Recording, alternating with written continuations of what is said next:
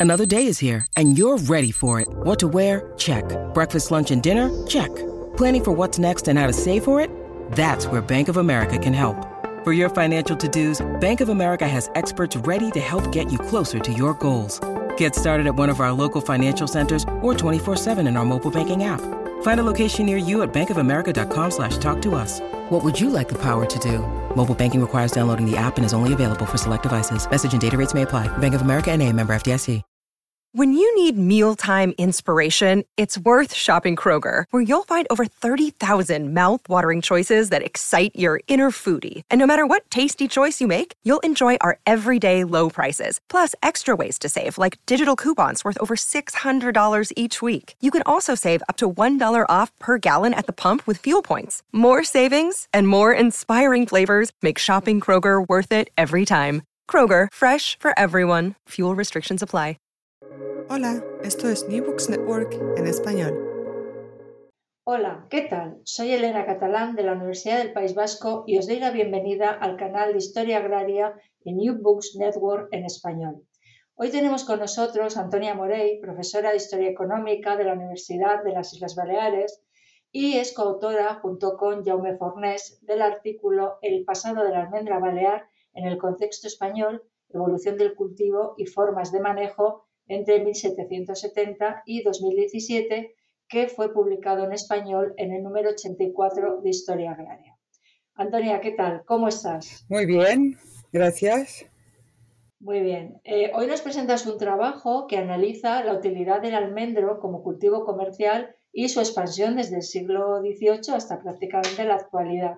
Dinos, ¿y cómo se os ocurrió el dedicar un estudio monográfico a un, a cultivo en particular y específicamente al almendro? Pues mira, por un lado, porque en el contexto español, las islas, sobre todo Mallorca e Ibiza, fueron pioneras en la introducción del cultivo. Llama la atención porque comparte el mismo clima con todo el Mediterráneo español, pero se avanzó como 70 años a las otras regiones. Esto de por sí llama la atención sobre todo porque había unos agraristas ilustrados innovadores que fomentaron este cultivo. Y además las Baleares fueron las primeras en aprovechar, por decirlo de algún modo, su renta de situación, que era el clima mediterráneo propicio para dicho cultivo el clima cálido. Y en este sentido, además de saber aprovechar para ser precursoras, lograron mantener el cultivo incluso más allá que en California y en otras regiones se introdujeran fórmulas mucho más modernizadas. Baleares siempre ha cultivado el almendro desde el punto de vista tradicional, por decirlo de algún modo. Ya, o sea, hacéis hincapié en, en que son las condiciones climatológicas y ambientales, ¿no? Las que dan esa renta de situación, como bien, bien decías, pero esto al final es común también a todos los sistemas agrarios tradicionales, ¿no? Entonces, ¿cómo consigue, o sea, qué, qué tiene de especial Baleares para posicionarse dentro del contexto eh, nacional e internacional con el cultivo de la almendra? Porque al final, clima mediterráneo, más, con más o menos variación, pero, pero eh, hay en muchas otras regiones españolas. Mira, como te decía, eh, yo pienso que es sobre todo el carácter visionario que tienen los ilustrados y por otra parte, a partir del siglo XIX, los ingenieros agrónomos que trabajan en el servicio provincial. Insisten en que el almendro si bien es verdad que las demás regiones se pueden aprovechar del clima cálido, es especialmente sensible durante dos periodos muy concretos, que es el mes de enero-febrero, cuando florecen los almendros, y posteriormente cuando se inicia la maduración del fruto. Tú sabes que el clima mediterráneo se caracteriza por estas puntas de lluvia o de, humedad que pueden ser nocivas para el cultivo. Sucede en todos los sitios del Mediterráneo, evidentemente. Pero este carácter pionero de los agrónomos y agraristas mallorquines insiste muchísimo en la selección varietal. se seleccionan unas variedades especialmente resistentes a los periodos de floración y maduración del fruto. Y este, en este sentido, es lo que distingue del resto de regiones. Por un lado, la adecuada selección varietal y por el otro, el hecho de llegar los primeros. Piensa que el cultivo tradicional del almendro exige aproximadamente 15 años para que un almendro empiece a dar frutos y esté en plena producción. Si yo me adelanto 30 años o 60 años al resto de regiones, habrá un periodo de tiempo importante es que estoy en solitario para ofrecer mi producto. Además, la selección varietal que se hacía en Mallorca reunía unos requisitos que no reunían el resto de frutos. Eran todas almendras dulces que tenían muy buena salida en el mercado internacional. O sea que por lo que estoy viendo, que al final son eh, digamos, los ilustrados, ¿no? O sea, un conocimiento técnico y científico dentro de lo que es la época, los que están impulsando o están dando apoyo técnico a, las agriculturas eh, o a los agricultores eh, tradicionales con una visión, además, de comercialización, por lo que por lo que estás diciendo. Sí.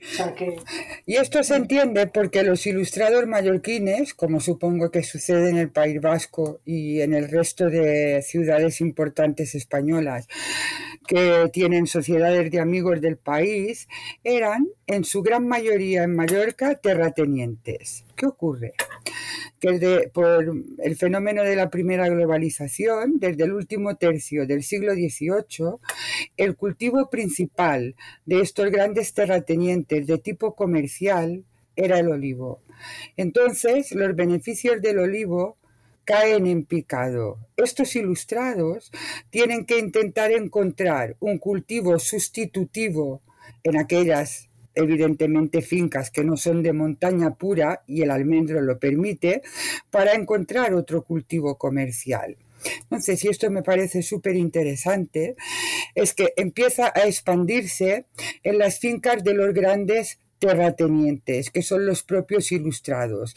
Desde el último cuarto del siglo XVIII tienen viveros experimentales y están tratando de hacer esta selección de la que yo te hablaba.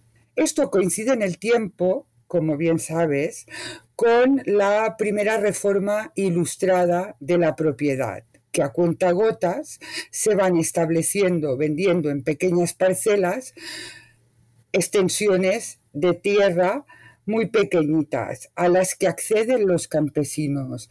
Entonces, estos campesinos que acceden a estas tierras para poder pagar sus censos, porque se vendían a plazos, añaden al cultivo horizontal, a los cereales y a las leguminosas, el cultivo vertical del almendro, emulando copiando lo que habían hecho los grandes terratenientes, experimentando en sus grandes explotaciones.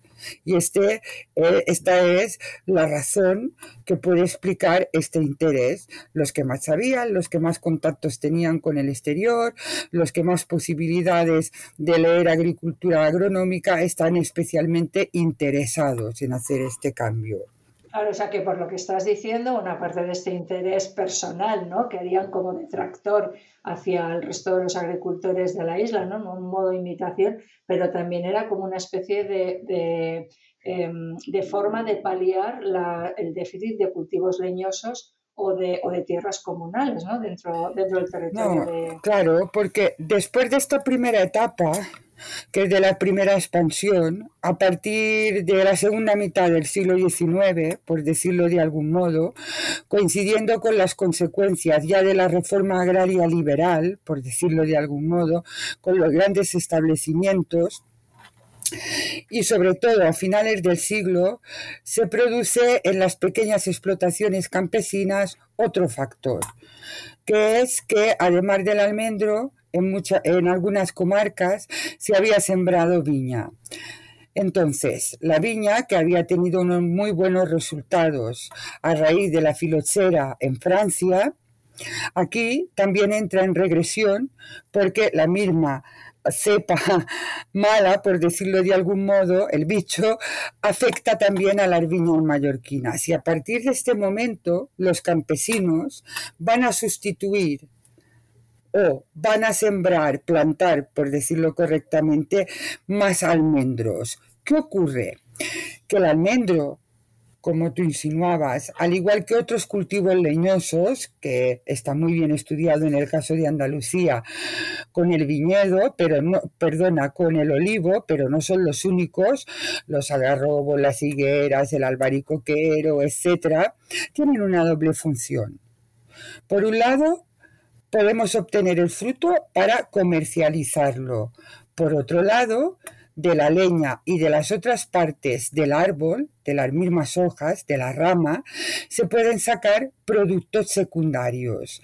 Entonces, un clima mediterráneo, y esto sucede en todas las regiones del Mediterráneo en general, si hace un policultivo arbóreo, tiene dos ventajas importantísimas. Por un lado, puede utilizar la leña, tan importante en las economías tradicionales, para muchos otros menesteres. Y a la vez, como explicaron ya en su tiempo Tello y, Elena Grau, pueden, permiten una organización bisectorial de las explotaciones, independientemente de su tamaño. Utilizo el fruto para la comercialización, el resto de productos para el reinicio del ciclo productivo. Y esto es lo que sucede con el almendro. Claro, o sea que es un producto estratégico dentro de las economías campesinas y esencial, ¿no? Sí, estratégico, ahora porque hablamos del almendro, pero me gustaría recalcar que sucede con todos los cultivos leñosos. Piensa que es estratégico porque en, en las islas se da el cultivo asociado, en secano. El almendro en las Baleares siempre es un cultivo de secano y siempre es un cultivo asociado, porque somos unas islas deficitarias en cereales, de suelos pobres, poco productivos. Entonces, por un lado, es estratégico porque me permite combinar cultivo horizontal con cultivo vertical, esto para empezar. Se cultiva de forma extensiva, quiere esto decir que solo una vez cada tres años lo puedo, lo aro, etcétera, porque sigue el sistema de rotación general de cultivos. Entonces, mientras tanto, el ganado, fundamentalmente las ovejas, el ganado lanar, puede aprovechar los pastos y el propio suelo, por decirlo de algún modo. Asimismo, cuando hago, hago las podas de los árboles, se puede comer las hojas. A la vez, la leña de los árboles se puede utilizar para quemar. Quemar con una doble función. Yo puedo quemar la leña para hacer hormigueros, para hacer un tipo de abono. me encanta porque me encantó, me acuerdo de Ramón Garrabo en sus primeros análisis sobre los hormigueros. Puedo mezclar las malezas y utilizarlo como abono. Al mismo tiempo, la leña sirve para calefacción en los hogares y para combustible en general. Esto para hablar solo del árbol y las hojas. Pero yo no sé si vosotros conocéis la almendra, yo como soy hija de agricultores y he estado supeditada a tener que ir a recoger almendras algunos veranos, cosa que me tocaba mucho las narices por el calorón y los bichos que había, entonces la almendra tiene dos envolturas. Cuando es verde, tiene una envoltura verde, muy rica en potasio, que sirve esta envoltura verde para también abonar los campos, porque la puedo quemar o puede servir de nitrato en sí misma. De hecho, yo recuerdo en el pueblo cuando era muy pequeña que mi abuela quemaba estas cortezas. Además, cuando la corteza se abre, que se pela la almendra, queda una envoltura leñosa que le denominamos la cáscara. La almendra está dentro, el almendrón. Se puede comercializar con cáscara o sin cáscara. Si procedo a, descascararla, también me queda esta corteza leñosa, triturada, que puedo utilizar también como combustible para los motores de gas pobre, con lo cual cumplo esta misión. Cuando la he descascarado, puedo optar por dos cosas, vender la almendra sin transformar, que es lo que sucedía generalmente en Mallorca, porque nunca hemos sabido sacar valor añadido a los productos agrarios, es un punto negativo que nos tendríamos que hacer mirar, y transformarla. De hecho, había algunas empresas pioneras en Mallorca, como la de Esteba, que después exportó el modelo hacia Murcia, que sí fueron importantes como fábrica de turrones. Pero nosotros la exportábamos descascarada o sin descascarar. Generalmente no la transformábamos, pero tú piensas, igual que sucede en la actualidad, la cantidad de productos que se pueden obtener de la almendra transformada, desde turrones, chocolates, garrapiñadas, confites, etc. Y como decíamos anteriormente, como fuimos pioneros 30, 40 años antes que Alicante, por ejemplo, que destacó por la fabricación de turrones, exportábamos en los inicios prácticamente la mayor parte de la almendra dulce a Alicante que servía de base, como bien sabes, para la fabricación del famoso turrón de Alicante. Además yo, siempre había pensado que Alicante se había especializado en turrones precisamente porque tenía cerca la materia prima. Son las cosas que, me llaman la atención, ¿no? Entonces, todo, todo esto que estás eh, hablando es lo que tú en el artículo, bueno, vosotros, eh, habláis de eh, la carácter multifuncional del almendro, que yo te voy a confesar que cuando lo leí claro, yo soy norteña, entonces yo almendros, eh, aparte de comer, conozco, conozco poco, ¿no? Y de repente dices, Dios mío, pero cuántas cosas se pueden sacar de la almendra que, vamos, yo no tenía ni idea y es una de las cosas que más, más me, llamaron la atención, ¿no? Yo creo que ha quedado claro con todo esto que, estás explicando. Bueno, y has hablado todo el tiempo de, de exportación. Alicante es un mercado entiendo preferente, pero ¿qué otros destinos tiene la almendra balear o el producto, los diversos productos de la almendra balear?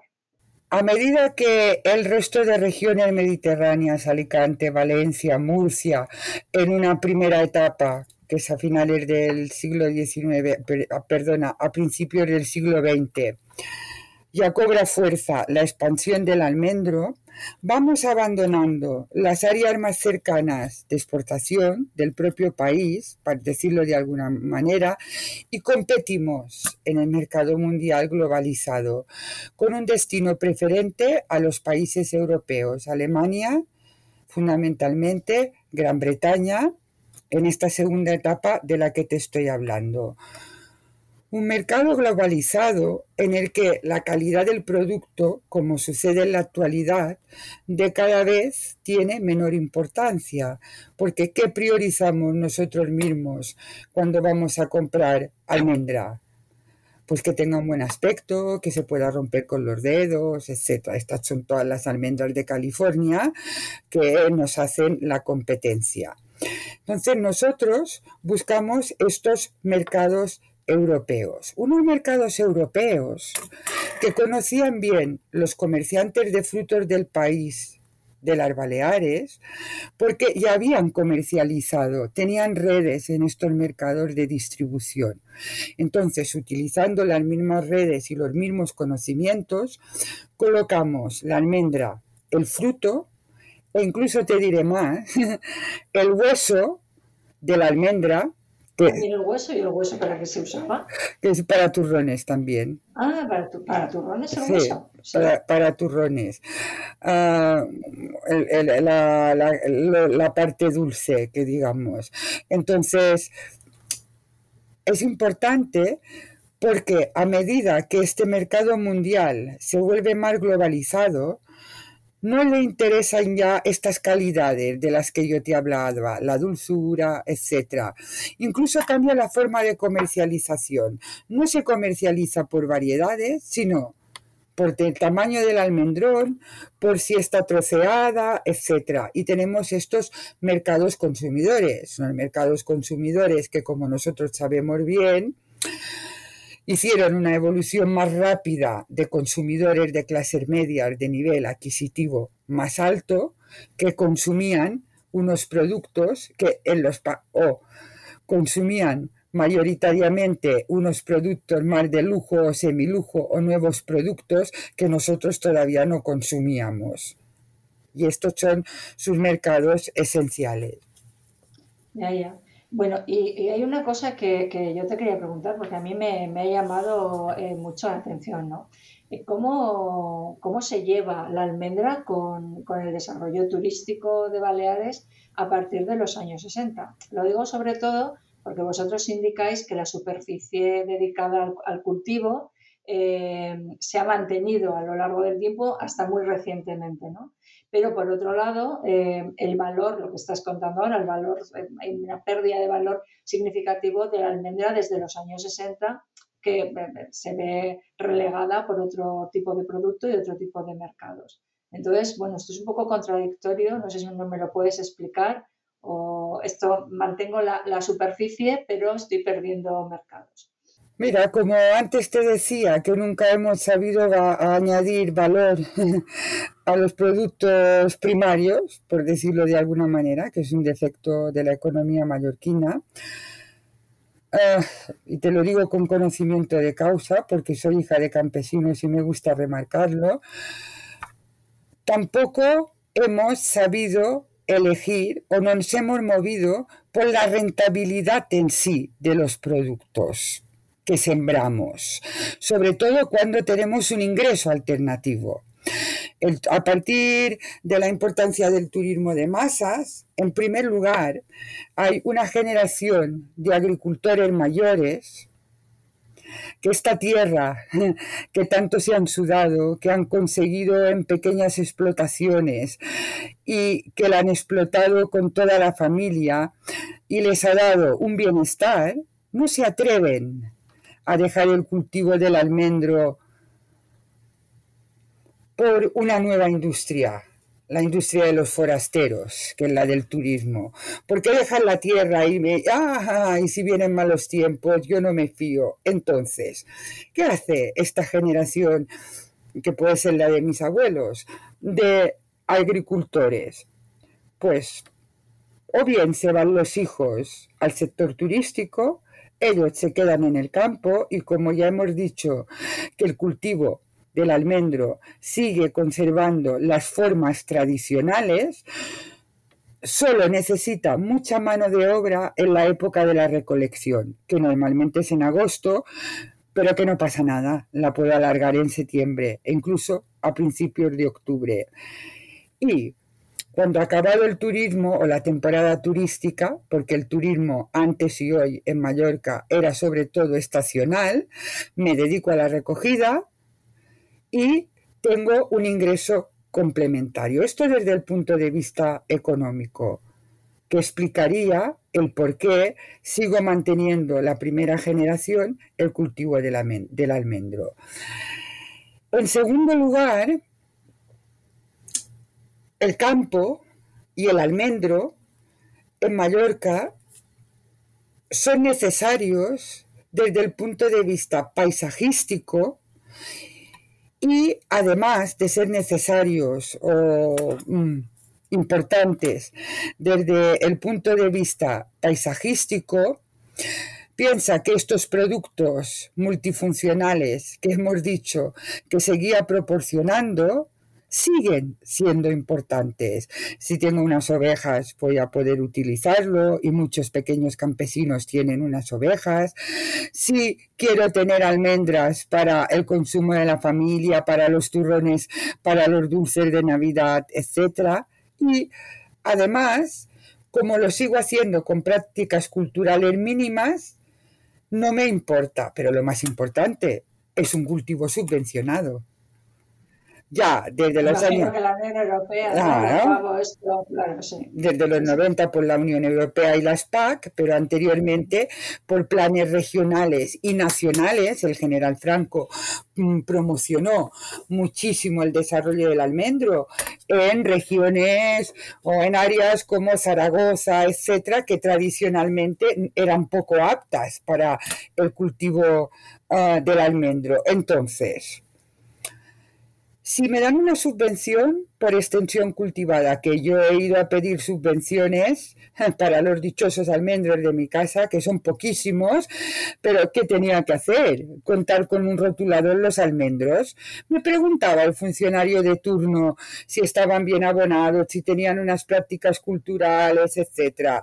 No, entonces, ¿qué obtenías? Una subvención. Tú piensas entonces, tengo unos almendros que los conservo, importantes para el reinicio del ciclo productivo a nivel paisajístico, como agricultor, porque me sirven para complementar unos ingresos extra y encima me subvenciona me subvencionan parte del cultivo. De esta forma, además, el agricultor mallorquín, que por definición es reacio a los cambios y además de ser reacio a los cambios, el propio paisaje que tú conoces muy bien de Mallorca, tan subdividido, con tantas paredes, con tantos lindes, etcétera, no admite una mecanización del cultivo. Y los grandes propietarios, que si te acuerdas hemos dicho que fueron los primeros en introducir el cultivo, estos que sucumben de cara al turismo. ¿Dónde se conserva el almendro? En las pequeñas explotaciones. ¿Por qué?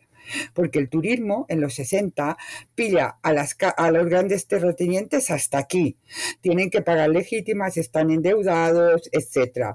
Empiezan a parcelar sus tierras o las venden las explotaciones con fines urbanístico-turísticos. Por tanto, ¿quién conserva el almendro en Baleares? Los pequeños agricultores. ¿Por qué? Porque en parte lo tienen subvencionado y complementan los ingresos del almendro, que como tú muy bien has dicho, están en caída libre desde los 60-70 con otros ingresos. Y esto es el quid de la cuestión.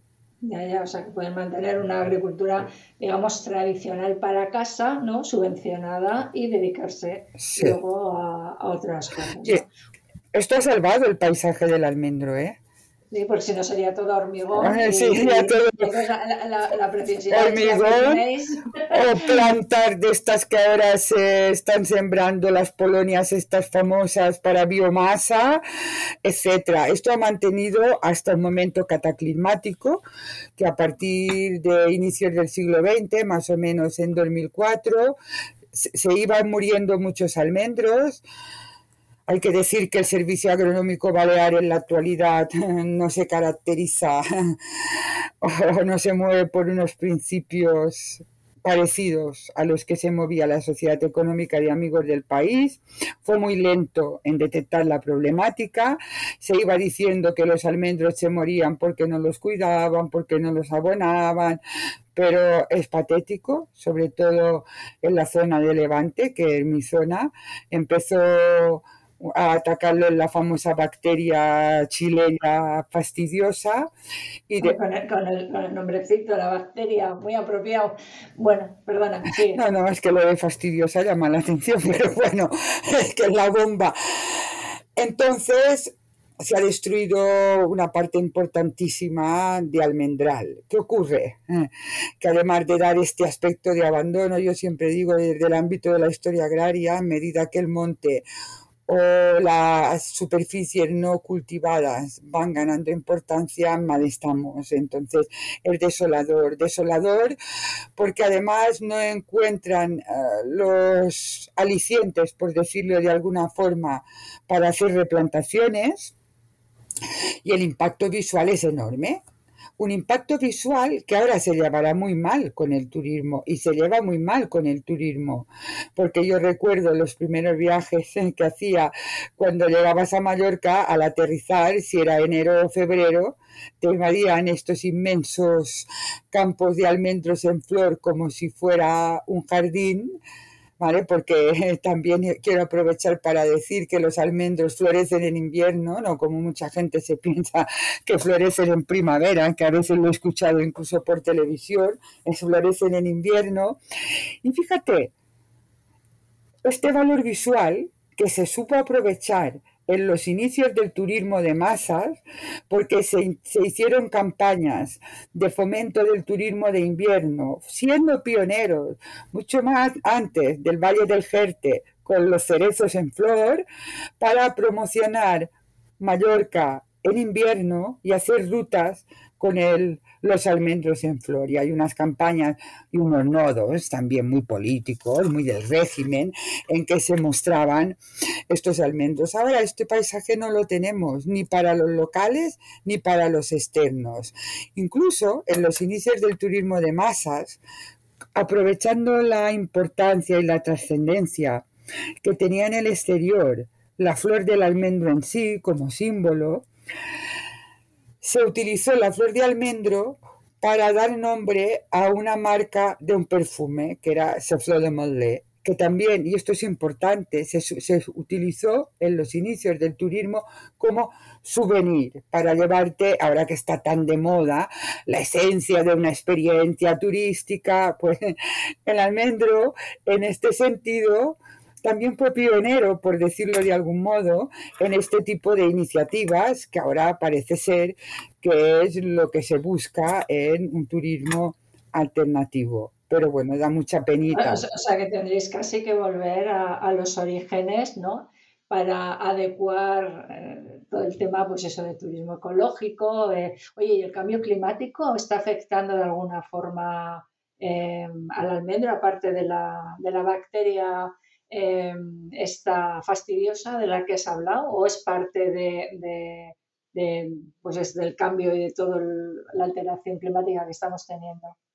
Todavía no lo podemos medir, pero nosotros que somos listos estamos viendo que el cambio climático afecta al almendro, nos afecta a nosotros y afecta a cualquier ámbito ha sido significativo estos días, este último frío polar temporal que hemos tenido. Fíjate, los agricultores que mal lo tenemos. Hemos dicho, florecen en enero, febrero, hizo un tiempo magnífico. Ahora no dependemos mm, de los ingresos del almendro.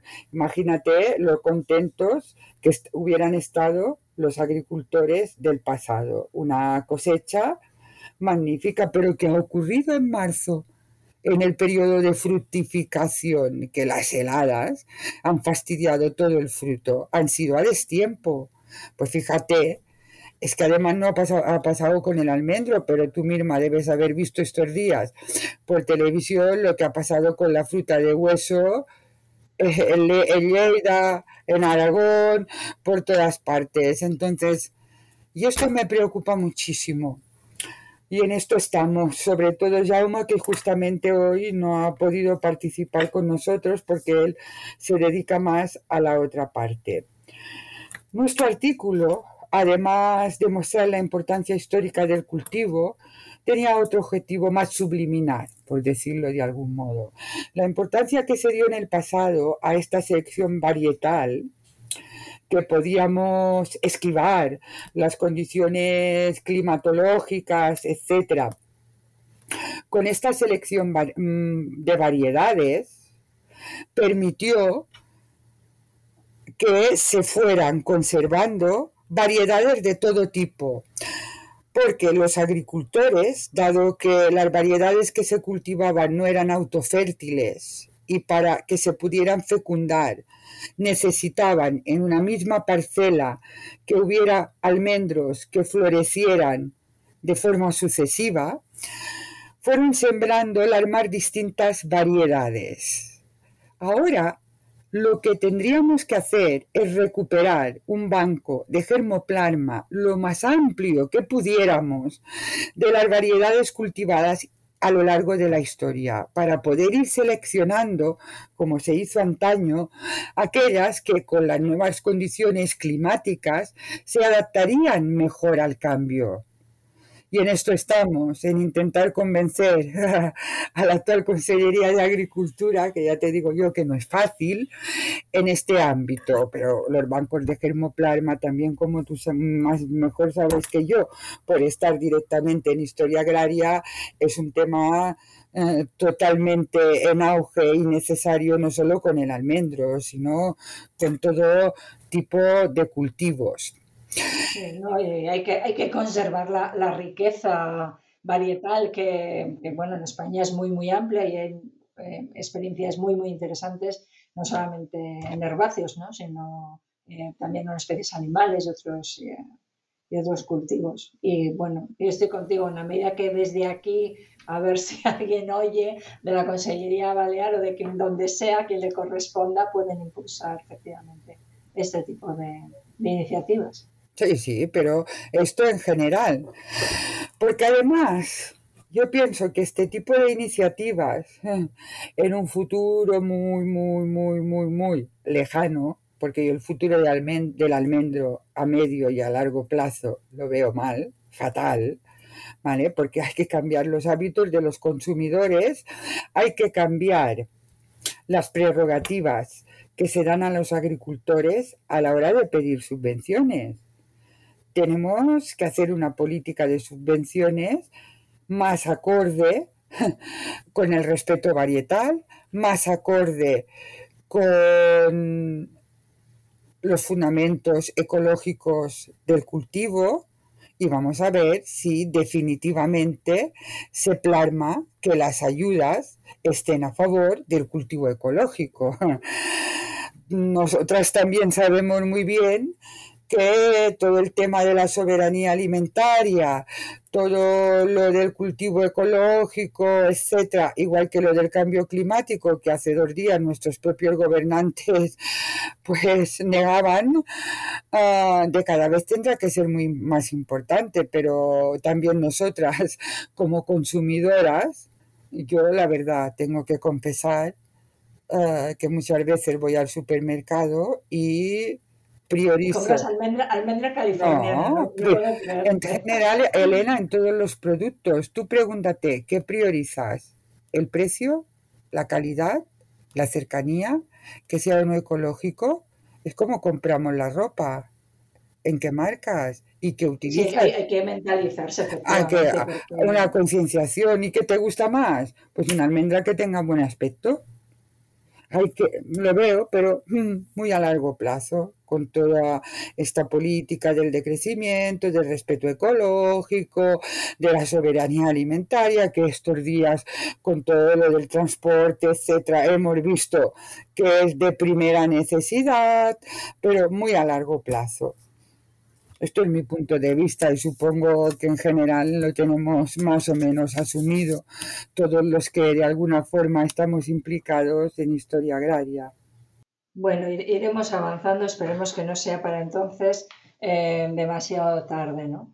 Bueno, ¿te gustaría añadir algo más? Que bueno, yo creo que eh, nuestros oyentes eh, se habrán quedado con ganas de, saber más y a todo el mundo que, a que se lea este magnífico artículo que nos lleva, eh, pues bueno, nos da una panorámica muy amplia, como, hemos podido eh, ver con la conversación con Antonia, de un cultivo que para mí ha sido un descubrimiento, porque yo la almendra, más allá de que me encantan como consumidora, como comer, pero vamos, me ha sorprendido y en el largo plazo, ¿no? Desde, desde el 18. Entonces, bueno, no sé si quieres añadir ¿Algo más? ¿Matizar algo más, Antonia? nada, animar a los oyentes a que lo lean y si me permiten la broma, a que lo citen a que lo citen, como estamos mediatizados todos por la cita, pues que es una, es una broma. Muchas gracias a vosotros por el interés. Sí, no, pues seguro que, que, el que lo lea o el que esté interesado en esto, bueno, a lo mejor surgen nuevos artículos en torno a, este tipo de problemática ¿no? que, que es tan necesaria. Bueno, pues Antonia Morey, eh, profesora de Historia Económica de la Universidad de Islas Baleares, muchísimas gracias por esta charla, por, instruirnos e iluminarnos en torno al almendro y, y nada, gracias a todos los oyentes y os esperamos en el próximo episodio del canal de Historia Agraria New Books Network en español. Gracias por escuchar New Books Network en español.